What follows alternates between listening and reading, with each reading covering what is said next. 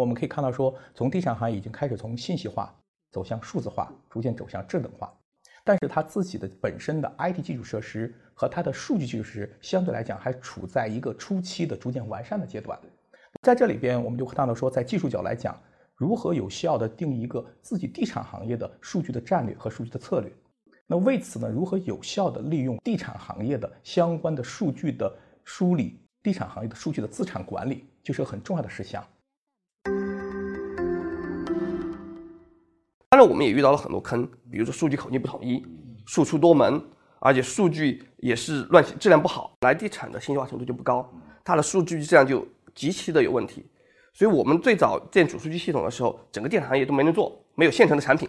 那我们就拉着微软一起，就说我们一起要做一个主数据的平台。那地产怎么做？因为地产存在一个很大的问题是，它的项目变动很大，所以怎么能在主数据系统把版本管好，把它的数据积累管好？这边我们跟微软探讨了非常多的方案。最终形成了我们越秀地产很特色的一个项目主数据的一个做法。微软作为一个平台的供应商或者服务商，我们和越秀一起支持越秀去拥有、掌握这些数据，运用这些数据，提供我们自己很好的数据服务的相关的体系，那保证了我们数据资产的可知、可信、可管、可控和可视。首先是我们要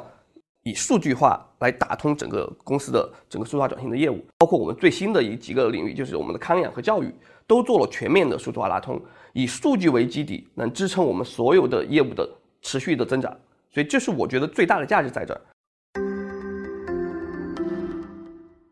IT 部门怎么样能够跟业务部门沟通好，跟合作伙伴沟通好？那这几方面整合起来，数据的颗粒度怎么样做的足够细？如何利用平台把内外数据整合起来？我相信，其实这个过程，或者是二位在整个做的过程中好的一些经验，甚至一些教训，可能对于其他行业也会有很大的一个借鉴意义。